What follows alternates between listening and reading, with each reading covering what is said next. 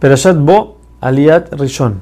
Hashem manda de nuevo a Moshe y a Aarón a advertirle al faraón y les dice que la razón por la que él está endureciendo su corazón es para mostrarle a los Yehudim la fuerza que tiene Hashem en el mundo y para que le contemos a nuestros hijos todos los milagros y las grandezas que hizo Hashem en Egipto.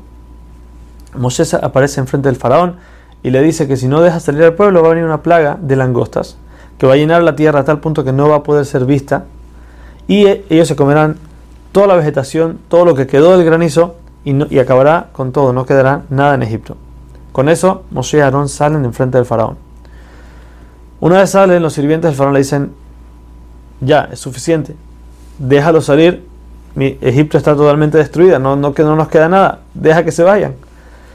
El faraón entonces manda a llamar a Moshe y Aarón y les dice, ok, ¿con, quién, ¿con quiénes quieren ir ustedes a servir a Hashem afuera de, de, Egipto?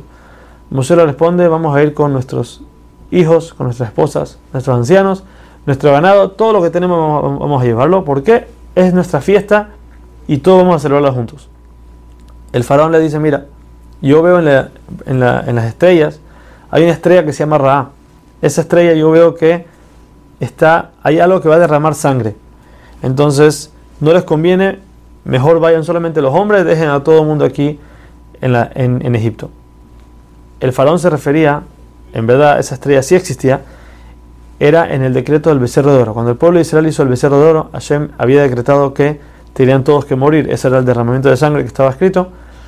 Pero cuando Moshe en ese momento reza por el pueblo, le dice, mira, si tú vas a exterminar, le dice Hashem, si tú vas a exterminar al pueblo, ¿qué va a pasar? Los egipcios van a decir, mira, teníamos razón, vimos que había, había derramamiento de sangre, eso es lo que pasó. Entonces Hashem aceptó y cambió el decreto que tenía que ser, tenía que haber derramamiento de sangre. ¿Cómo se iba a cumplir?